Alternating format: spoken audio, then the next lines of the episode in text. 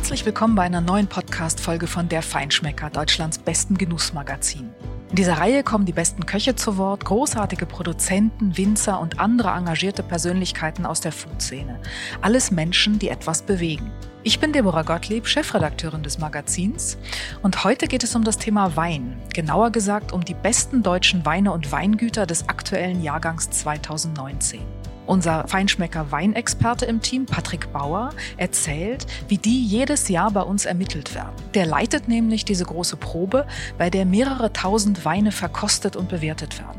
Er erzählt uns, wie diese ungeheuer aufwendige Probe durchgeführt wird, was die größten Überraschungen des Jahrgangs waren und welche Weine er jetzt kaufen würde.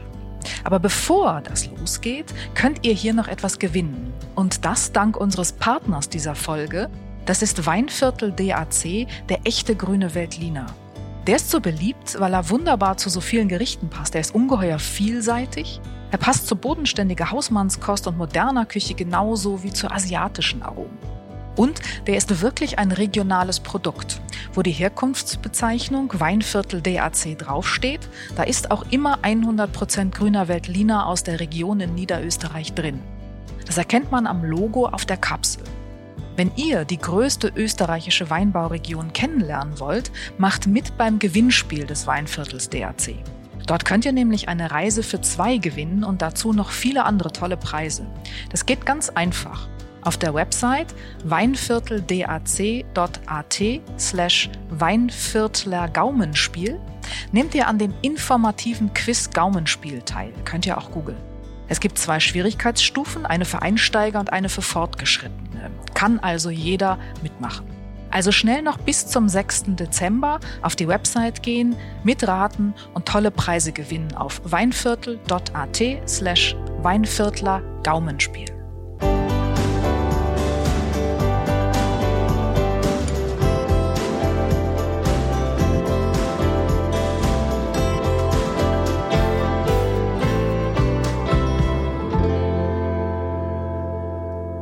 Patrick.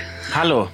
Ähm, ich brauche dich gar nicht so richtig ausführlich zu begrüßen, weil wir sehen uns ja relativ häufig. Du bist nämlich mein Kollege und wir teilen zwar nicht ein Büro, aber doch eine Redaktion. Und ähm, dies ist eine besondere Folge des Podcasts, weil wir heute so ein bisschen Insights geben werden, den Hörer. Also wir werden so ein bisschen aus dem Nähkästchen plaudern. Und du bist, äh, das habe ich eben schon gesagt, unser Experte für Wein. Und heute geht es um das, was du so tust, um das große Thema Wein beim Feinschmecker. Genau, ja, das ist mein Thema. Dafür bin ich vor zweieinhalb Jahren zum Feinschmecker gekommen und kümmere mich da auch gerne drum. Sag mal, wenn du ähm, jetzt mal so bilanzierst, das Jahr ist fast zu Ende und du denkst zurück, hast du irgendeine Ahnung, wie viele Flaschen du in diesem Jahr entkorkt hast? Ja, probiert auf jeden Fall als selber entkorkt, aber auch das Entkorken geht bestimmt in die Tausende tatsächlich. Zeig mal dein Handgelenk. Ist das rechte schon besonders nee, kräftig? Oder bist du Linkshänder eigentlich? Es ist auf jeden Fall eine schnelle Übung und man hat mittlerweile so ein, man kann, wenn man den Finger an diesen Korkenzieher dreht, dann kann man ihn ganz schnell reindrehen. Ähm, Schade, dass man es jetzt nicht sehen kann. Das könntest du jetzt wunderbar demonstrieren. Aber wir werden ja demnächst auch äh, mit Bewegtbild starten und dann wirst du uns sozusagen das perfekte Entkorken mit dem Finger genau, demonstrieren. Genau. Sag mal, ähm, du hast gesagt, die meisten äh, Flaschen vielleicht nicht entkorkt, aber sicherlich getrunken oder probiert. So übers Jahr sind das bei dir eine ganze Menge und die meisten wahrscheinlich sehr geballt äh, in einer bestimmten sehr kurzen Zeit, nämlich dann, wenn wir beim Feinschmecker den großen Weinguide machen, den es jetzt dann auch demnächst mit der Januar Ausgabe wieder gibt. Ähm, das macht ihr immer im Spätsommer. Wie viele Flaschen sind das so? In ungefähr zehn Tagen seid ihr da ja zusammen, oder? Genau, also das kommt jedes Jahr so ein bisschen drauf an, wie viele Weingüter denn uns ihre Weine schicken. Dieses Jahr waren das 730 ungefähr, 730 mal 8. So viel schickt jedes Weingut, ist man bei knapp 6000 Flaschen. Dann haben wir noch ein paar Themen, vielleicht probieren wir noch ein paar Schaumweine oder Süßweine. Genau, und das machen wir dort in zwei, drei Wochen im Hotel Dollenberg im Schwarzwald. Aber das machst du ja nicht alleine, das macht ihr mit einer Jury. Wie viele Leute seid ihr da? Genau, wir sind da sechs Leute eigentlich, verkosten immer mindestens zu zweit, manchmal auch zu dritt. Das war eben in diesem Jahr Martin Schwarz, der ist äh, Moderator und macht da viele Weinthemen auch beim Hessischen Rundfunk. Ingo Svoboda, der schon irgendwie gefühlt so, gefühlt so lange wie ich lebe Wein verkostet und auch so eine krasse Expertise über, wie sich die Stilistik äh, verändert hat, eben vor also der kann Weine noch erinnern, da war ich noch gar nicht auf der Welt. Ähm, Na, mach mal dich nicht jünger als du bist und Ingo Svoboda nicht älter als er ist. Ja, aber so in der gefühlt. Also gefühlt. er hat auf jeden Fall eine tiefe Expertise. Dann äh, Kenny Machacek, der beim Feinschmecker auch arbeitet und hier im Jahreszeitenverlag für Events zuständig ist, aber selber eine Winzerlehre gemacht hat sich da auch super gut auskennt. Dann noch äh, Katharina Matthäus, die ist neu dazugekommen, die, ähm, die eigentlich ausgebildete Journalistin und Sommeliere, also auch super handwerklich aufgestellt. Und dann noch Miguel Monfort, der den Feinschmecker auch schon seit zig Jahren bei Olivenölverkostungen äh, unterstützt. Das ist ja schon auch etwas, ne, was äh, und ich und du natürlich, genau. Du hast die Fäden in der Hand bei der Geschichte jetzt, seit du an Bord bist. Und das ist ja schon etwas, was den Feinschmecker auch auszeichnet. Nicht? Also diese tiefe Expertise von all den Menschen, die dann teilhaben an, an solchen Verkostungen. Beim Olivenöl ist das ja genauso. Da machen wir das auch mal mit einer großen Jury. Und beim Wein bei euch ist das eben auch so. Da kommen wirklich viele, viele Jahre an tiefer Expertise zusammen. Und äh, das heißt, das Urteil, darauf kann man auch wirklich vertrauen am Ende als Konsument, als Leser Leser als Weintrinker? Ja, auf jeden Fall. Also es ist eben immer eine Bewertung des aktuellen Jahrgangs, die wir machen und ähm, auch eine Bewertung, wie sich Weingüter entwickeln. Und als ich angefangen habe, habe ich das schon auch immer als sehr spannend empfunden, wie sich Wissen beim Feinschmecker so sammelt. Also auch wenn mal jemand geht oder jemand Neues dazukommt, ist das irgendwie da, weil man sich dann doch ja auch abends austauscht und über aktuelle Entwicklungen spricht, egal ob das jetzt Olivenöl oder Kaffee oder Bier oder Restaurants sind. Also irgendwie schwört das wie Wasser in einem Aquarium hier so rum und das ist auch beim Wein so. Und genau. Wie macht ihr denn das? Also wie muss man sich das vorstellen? 6000 Flaschen, das ist ja nicht ganz wenig. Und du hast gesagt zwei bis drei Wochen. Ähm, wie muss man sich so eine Verkostung vorstellen? Wie viel Weine probiert ihr da am Tag? Wie ist das? Macht ihr das in Gruppen? Wer hilft euch dabei? Das ist ja auch ein unglaublicher logistischer Aufwand, den äh, wir da jedes Mal betreiben.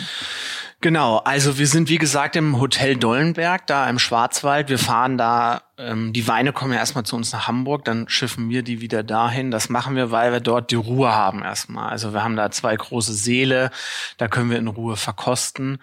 Das ist äh, schon mal so ein ganz wichtiges Merkmal dieser Verkostung. Dann haben wir da zwei Servicekräfte, die tatsächlich den ganzen Tag Flaschen öffnen und kühlen und umlagern.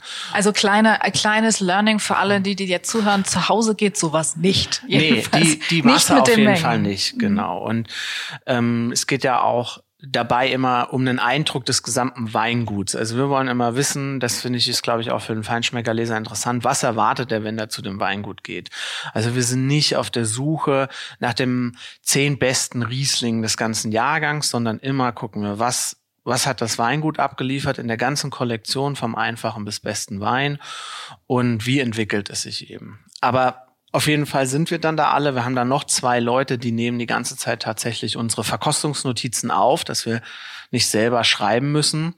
Darf ich mal, da, da muss ich mal einhaken. Was heißt das? Die nehmen die Verkostungsnotizen auf. Machen die sich Notizen, sitzen die neben euch und schreiben auf, was ihr so sagt oder von euch gebt? Ähm, das ist ja dann schon fachlicher, deutlich als hm, lecker. Wie, wie muss man sich das vorstellen? Ja, das ist ein Tisch. Da stehen jetzt äh, vier Weingüter, A8 Flaschen. Ah, jede Flasche hat eine ID. Dann sagen wir diese ID. Dann weiß die Helfer oder die Helferin, die das auch schon seit vier Jahren, vielen Jahren machen, sofort, welches Weingut das ist und welcher Wein. Und dann fließt das in unsere Datenbank. Und dann sagen wir, der Wein hat äh, super Aromen von Sauerkirsche oder der hat eine ganz tiefe, kühle Nase oder das ist eher ein barocker Stil. Also wir beschreiben den Wein und die Person schreibt dann mit. Nicht stenografisch, aber zumindest so. Stichworte. Stichwörter, dass wir dann das ähm, später in Text verfassen können. Und dann arbeiten wir uns an dem Tisch entlang, eben immer mindestens zum Zweit, dass man auch so ein bisschen einen Sparringspartner hat. Ja, also äh, guck mal, ist das Weingut, wie war das letztes Jahr? Was ist wohl mit dem Spätburgunder? Auch gerade wenn man mal einen Wein nicht so performt, wie man sich das jetzt vielleicht vorgestellt hat, ähm, dann kann vielleicht der andere was darin entdecken, was er besonders gut findet oder man gibt ihm nochmal Luft und kommt dann wieder zurück. Also man hat immer jemanden, man verliert sich da nicht selbst in seiner eigenen Beschreibung, sondern wir tauschen uns da dann über jeden Wein kurz aus und dann fällen wir ein Urteil für das Jahr. Genau. Das Urteil sieht wie aus?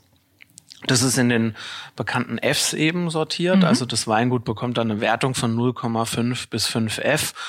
Ähm, wichtiger finde ich aber eigentlich immer den Text dazu und auch, dass das eben so eine Performance ist, die das Weingut über die letzten Jahre abliefert, aber auch äh, den aktuellen Jahrgang. Und es ist äh, trotzdem immer, also es ist ein Urteil, dem kann man vertrauen. Es ist trotzdem immer, also ich versehe mich da schon mit Demut, weil die Winzer arbeiten ein Jahr an diesem Weinjahrgang.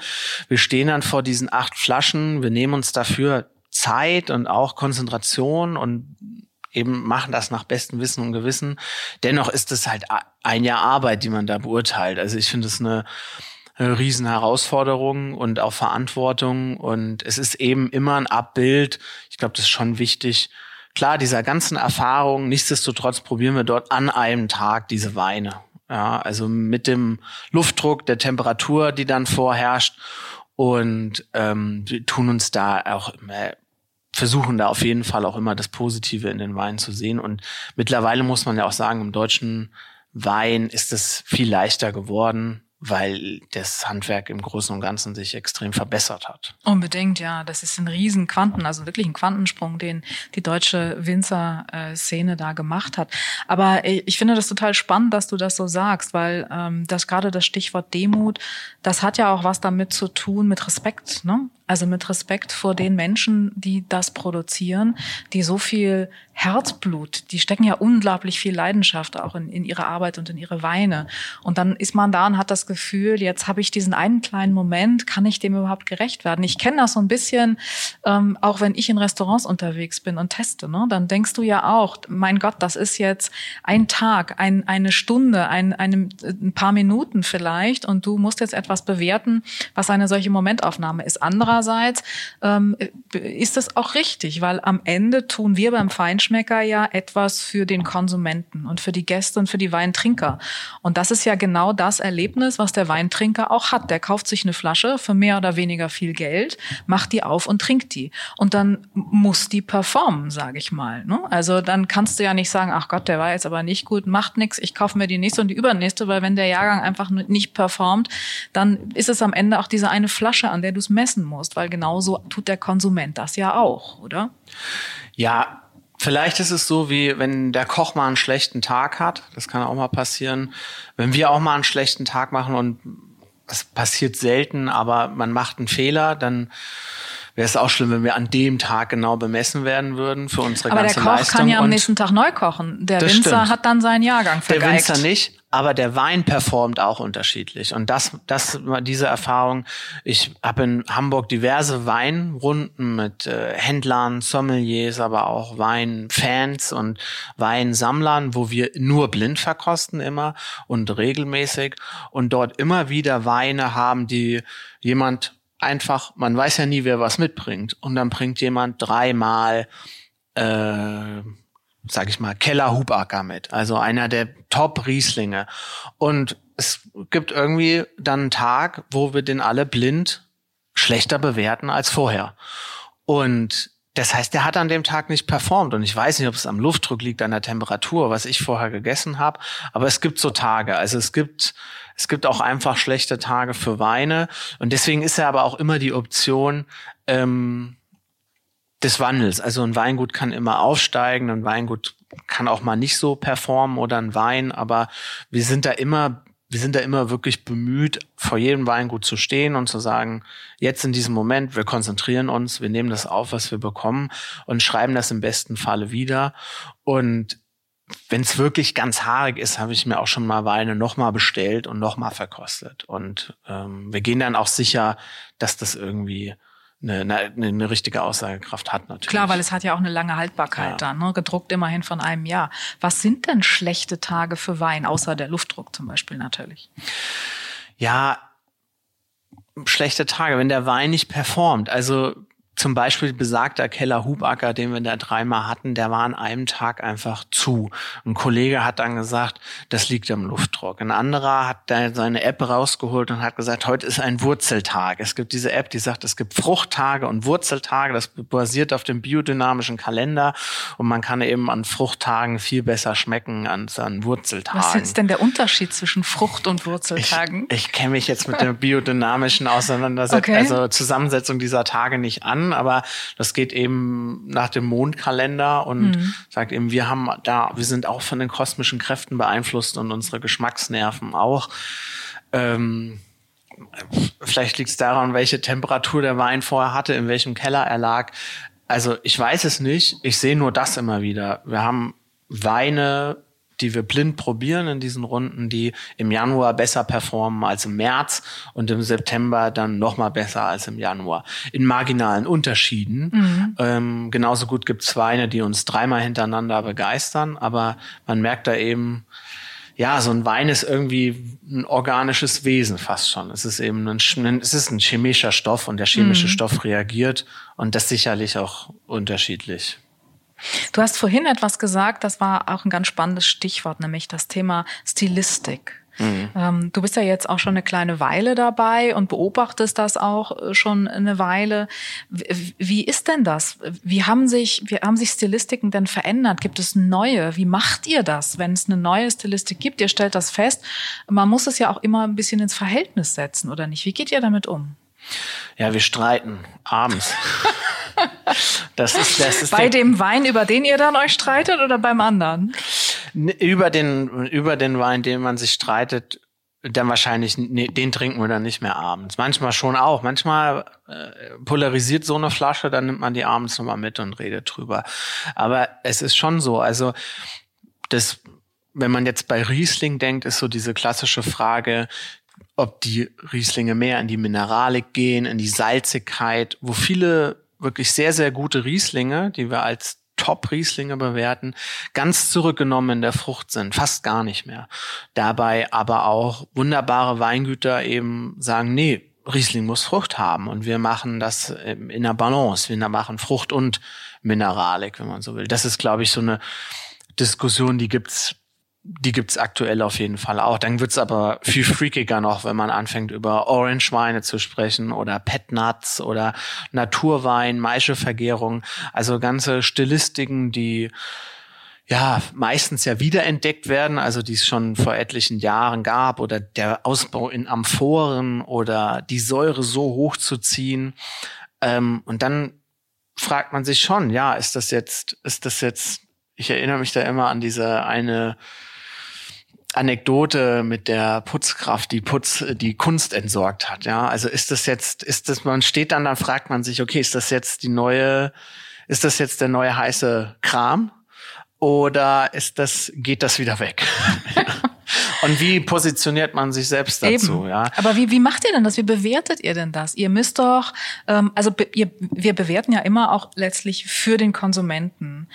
Wenn jetzt eine neue Stilistik sich auftut oder entwickelt und ihr sagt, na ja, das ist jetzt, es ist spannend, das ist neu, aber ist das wirklich gut? Also nicht alles ist ja unbedingt auch immer sinnvoll, was Neues. Genau. Also tatsächlich viele probieren, dann erkennt man darin auch, merkt man auch, ah, okay, da gibt's auch Unterschiede. Also wenn man jetzt nur zwei Orange-Weine probiert, sagt, ah, das ist nichts für mich, das ist vielleicht zu früh, wie wenn man nur zwei Rieslinge probiert hat. Aber am Ende, darauf kommen wir auch mal wieder zurück, hat ein Wein vier Sachen, die er erfüllen muss, um groß zu sein. Das ist Balance. Also wenn mir die Säure fast ins Gesicht schlägt und ich halte das nicht mehr aus, dann hat der Wein keine Balance. Dann ist er zwar vielleicht am Limit und das ist tolles Handwerk, aber er ist unbalanciert und ich will nicht mehr davon trinken. Ja. Das andere ist die Länge. Also wenn ein Wein so sofort wieder abhaut, dann ist er auch nicht groß. Er kann immer noch gut sein. Ähm, dann die Intensität wie intensiv schmecke ich die Aromen, wie intensiv nehme ich sie wahr. Vor allem sind sie auch klar oder sind sie eher so verwaschen, sage ich mal, und die Komplexität. Also wie viel kann ich an dem Wein entdecken? Und das alles muss für einen überhaupt guten Wein in Harmonie stehen. Und je mehr ich von allem so ein bisschen hab und solange das eben trotzdem weiter in Harmonie ist, desto besser ist der Wein. Wenn du jetzt den, den Jahrgang, den ihr verkostet habt, 2019 mal so Revue passieren lässt, ohne dass du jetzt schon zu viel verrätst, weil wir wollen ja die Spannung aufrechterhalten für den Restaurantguide, der dann erscheint mit den 500 besten Winzern in Deutschland, die ihr bewertet habt oder die aus eurer Bewertung als die besten hervorgegangen sind. Wenn du jetzt mal zurückblickst, das war ja wieder ein besonderes Jahr 2019. Ähm, was war da anders? Was ist euch aufgefallen? Was waren auch so Besonderheiten in diesem Jahr? Ja, also interessant war erstmal, wenn man so, es wird ja immer viel über das Wetter gesprochen beim Weinjahrgang und der hatte wieder, also der Winter war sehr trocken, es gab einen frühen Austrieb, damit hat man so Frostgefahr. Also es gab so viele Anzeichen, dass das alles sehr problematisch werden könnte. Am Ende des Jahres haben aber die meisten Winzer, vor allem bei Riesling, aber auch bei Spätburgunder, davon profitiert, dass sie während der Lese kühle Nächte hatten. Und kühle Nächte erhält die Säure, die Frische des Weins und das ist eben das, was man in, in Deutschland eigentlich sucht, was ja ein Alleinstellungsmerkmal ist. Also Säure, die die Weine wirklich dynamisch macht und wach hält. Und das hat in 2019 extrem gut funktioniert. Also man hatte dadurch, dass es eben warm und trocken war, keine Krankheiten. Das heißt, man hatte sehr gesundes Lesegut und kühle Nächte und hat dann einen richtig super Jahrgang rausbekommen. Also gilt das für alle Regionen oder gibt es Regionen, die ähm, davon mehr profitiert haben oder andere weniger? Also uns auf jeden Fall viele Weingüter sind aufgestiegen in Rheinhessen und in der Pfalz. Die mhm. haben, da haben sich einfach viele hat den, hat der Jahrgang in die Hände gespielt, dass man diese Frische mit der Frucht verbinden konnte, aber auch wenn man mehr auf der mineralischen Seite war. Aber das war so wirklich Rieslinge, wie man sie eigentlich sich aus Deutschland wünscht, die auch lange halten werden. Also 2018 war ein bisschen kräftiger, ein bisschen üppiger die, das werden, viele dieser Weine werden keine Langläufer, während 2019 eigentlich wieder eher klassisch war. Auch wenn es ein besonderes Jahrgang war, aber hinten raus hat es eben den Winzern in die Hände gespielt.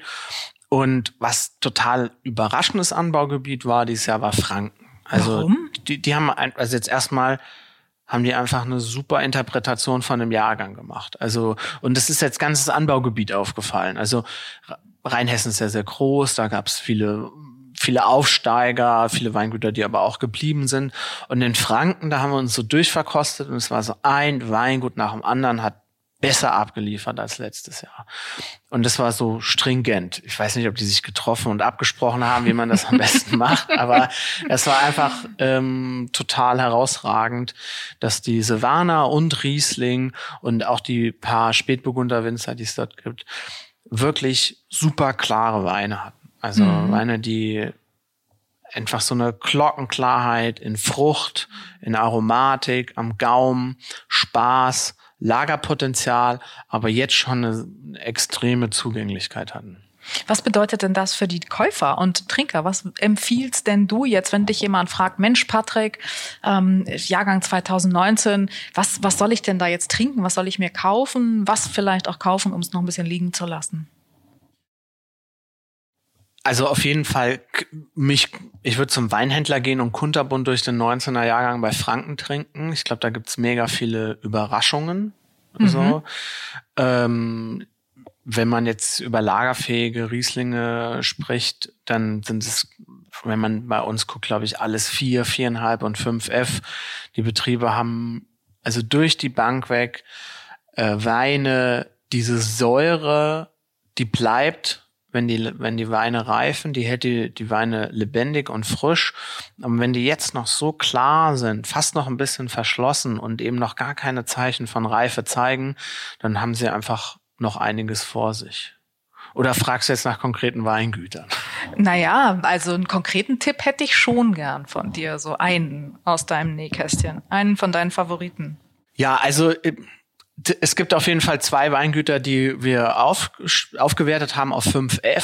Das passiert ja, das passiert eigentlich maximal einem Weingut dieses äh, pro Jahr, aber dieses Jahr ist es eben Weingut Ziereisen ähm, in Baden, der schon irgendwie seit zig Jahren verrücktes Zeug macht, wo man sich auch sehr lange über Stilistiken bei ihm und da nämlich diskutieren kann und über die Frage, was ist guter Wein, auch wenn er erstmal ein bisschen abseits des Weges erscheint, aber der löst das eben ein. Also das mhm. sind Weine, da kann man sich stundenlang mit beschäftigen, man kann sie tagelang offen lassen und zeigen immer wieder neue Facetten und man kann bei dem Winzer Jahrzehnte zurücktrinken und das macht Spaß und da ist auf jeden Fall der die ganze Jaspis-Serie toll, aber der Jaspis Spätburgunder ist auf jeden Fall super. Das ist aber ein 17er Jahrgang, weil die Rotweine natürlich länger brauchen. Klar. Bei den 19ern sind es auf jeden Fall die Gutedel. Also das ist eine Rebsorte, die trinkt man eigentlich nicht. Das ist so ein Zechwein und äh, Speisenbegleiter eben im Markgräflerland. Aber da gibt's ganz spannende Historie, da gehe ich jetzt nicht rein. Aber der, der sagt immer, make great, gut edel great again und der schafft es auch. Und das andere Weingut äh, ist Georg Moosbacher in der Pfalz. Da lohnen sich eigentlich alle Rieslinge und die hatten wir eben schon, haben eben eine super Interpretation vom Riesling der Frucht äh, hat aber eben auch Mineralität und die seit Jahren so ein Weingut in der Pfalz in der zweiten Reihe, was aber aus unserer Sicht verdient hat, in der ersten Reihe zu stehen. Und noch zwei Sachen, die wirklich auch so eine Entwicklung ist, wenn man mehrere Jahre auf Weingüter guckt, wo man das sieht, sind Battenfeld Spanier und Kühling Guillot, die beide von Caroline und äh, H.O. Spanier geleitet werden, also Oliver Spanier und die gerade mit der Lage Frauenberg in 2019 das ist so ein spannender Wein. Also da haben wir uns, da haben wir uns zum Beispiel dann auch abends noch beschäftigt. Das war einfach so salzig, so mineralisch, ganz druckvoll und der war so an der Grenze. Also, und das sind immer die Weine, wenn man jetzt sagen würde, der hätte noch mehr Säure, dann wäre er nicht mehr gut. Aber so ist er halt so am Kitzeln, dass es richtig Spaß macht. Und die äh, sind kontinuierlich am Aufsteigen, jetzt beide bei viereinhalb F und ähm, echte Tipps für halt große Sachen. Und das Schöne ist, bei allen Weingütern in der Riege kann einfach blind ins Sortiment greifen. Also da gibt's gar nicht mehr den einen Wein, den man jetzt trinken müsste, sondern am besten alle. Wenn man dich so reden hört, dann klingst du wahnsinnig begeistert. Ähm, kann man dich eigentlich noch überraschen? Ja, auf jeden Fall. Also das hat mich, also Battenfeld Spanier hat mich dieses Jahr total überrascht, aber mich hat auch Lisa Bunn überrascht oder das Weingut Schönhals, das Weingut Simone Adams, Gea Heinrich. Also mich überraschen jedes Jahr Dutzende Weingüter und ich finde, das ist auch, also am Dollenberg steht man jeden Morgen auf und ich versuche immer erstmal irgendwie Sport zu machen. Ich gehe da irgendwie im Schwarzwald entweder kurz joggen oder ich gehe eine Runde schwimmen oder ich gehe in das äh, kleine Gym da, um quasi in diesen Tag zu starten, was erstmal alle Sinne aktiviert zu haben und dann mich sozusagen auf die Sensorik zu fokussieren, weil jeder Winzer hat ja die Chance verdient, dass er mich überraschen kann. Also wenn ich jetzt hingehe und sage so, oh, pff, ja, das war ein gut, hm, das kenne ich schon, die machen Rieslinge und frühstücke das dann so ab, dann wird mich das auch nicht überraschen. Aber es gibt halt immer wieder Weingüter, die überraschen und Weine sowieso.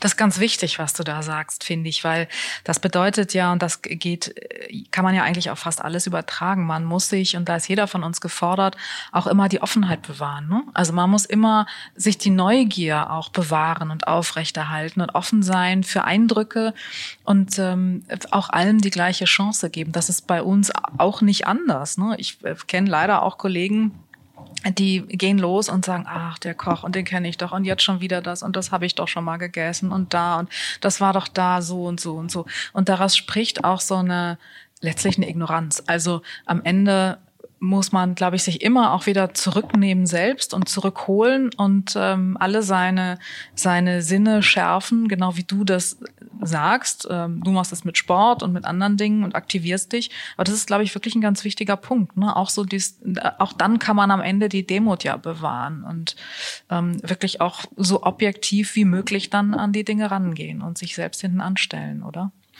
Ja, also wer den Wandel jetzt bei den Sachen, die er da verkostet, überprüft, bewertet, wie auch immer, ich glaube, das ist gar nicht nur bei uns so, aber es ist auf jeden Fall beim Wein so, also wer da den Wandel nicht mehr erkennen kann, der ist entweder falsch oder er steht vielleicht selbst gerade still im Leben. Also ja, es Überraschungen gibt es auf jeden Fall genug, da zu machen und zu entdecken. Und ich glaube, es muss der Anspruch sein, ähm, ja, man legt da ein weißes Blatt hin. Also probiert erst mal und dann denkt man natürlich auch an die Vorjahre und dann ist es oft umso überraschender. Also ähm, GH, GA Heinrich zum Beispiel war so ein Weingut aus Württemberg, wo wir echt da standen, boah, dachten so, wow, das ist ein, das ist ein Riesensprung, der da gemacht worden ist. Und das Weingut war vorher schon gut. Also ich habe da auch gar nichts Schlechtes erwartet. Ähm, aber das war echt nochmal ein anderes Spiel sozusagen. Liga-Aufstieg.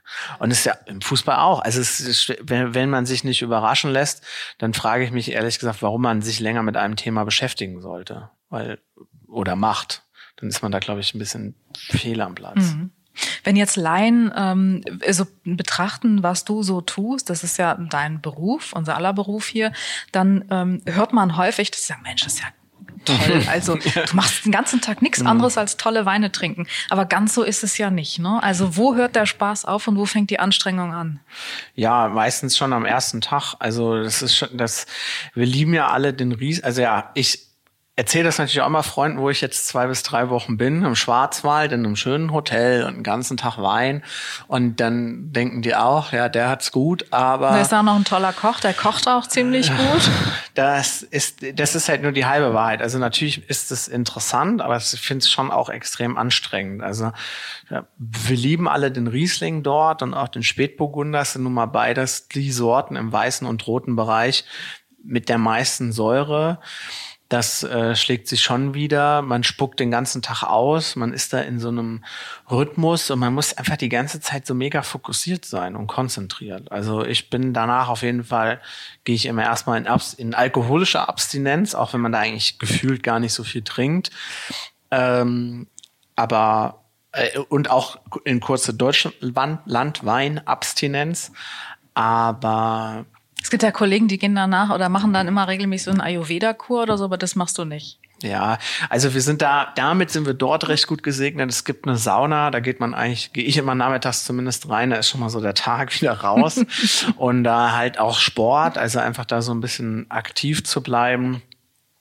Aber ja, es ist, es lohnt sich, würde ich sagen. Also ich habe auch jetzt meinen Zahnarzt gefragt, ob das schlimm ist, und der meinte, nein, ich solle nur immer regelmäßig bei den Proben schon mit viel Wasser spülen und wegen der Säure, äh, ne? weil die genau. an, angreift. Ja. Und diese kleine orangene Elmex äh, ein bisschen öfters benutzen in der Zeit. Aber er meint, sonst ist alles, sonst ist alles in Ordnung, ja. Und da man ja tatsächlich, muss man ja auch sagen, wenn ich jetzt 100 Weine am Tag verkosten und schlucken, also runterschlucken würde, dann würde ich auch den letzten nicht mehr so gut erkennen. Deswegen spucken wir immer aus. Also mhm. es ist, irgendwo bleibt da natürlich was hängen, aber man hat da jetzt nicht das Gefühl, irgendwie angedüdelt rauszugehen. So, deswegen, ja, es ist schon anstrengend halt, weil es einfach so immer wieder auf die Sensorik geht, aber es lohnt sich und äh, es ist aber Arbeit, ja, kann man schon so sagen. Wir wollen kein Mitleid erregen, Patrick. Zum Abschluss, welche drei Tools aus deiner Sicht sollte ein jemand, der gerne Wein trinkt, unbedingt immer zu Hause haben? Immer zu Hause.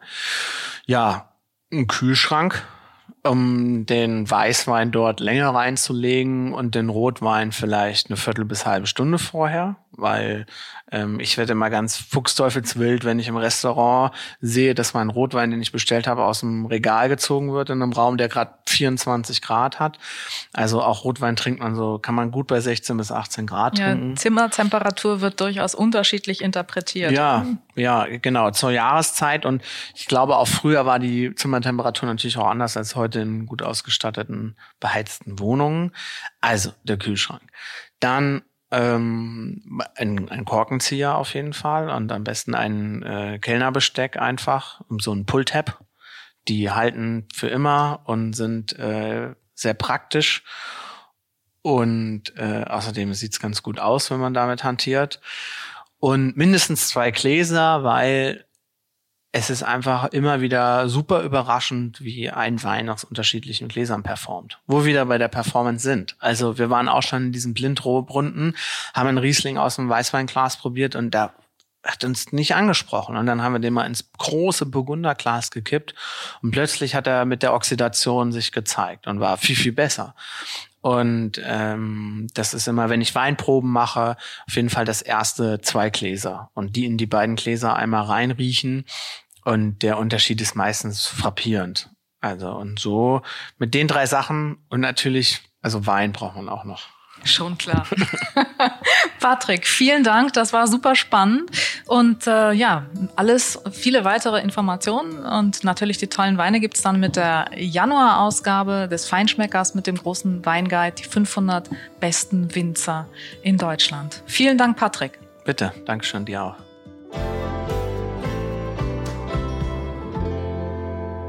Das war wieder eine Folge des Feinschmecker Podcasts. Mehr spannende Themen rund um Restaurants, Spitzenköche, Foodtrends, Weingetränke, Lebensart und mehr gibt es jeden Monat neu im Magazin und auf feinschmecker.de. Dieser Podcast wird produziert von Podstars bei OMR.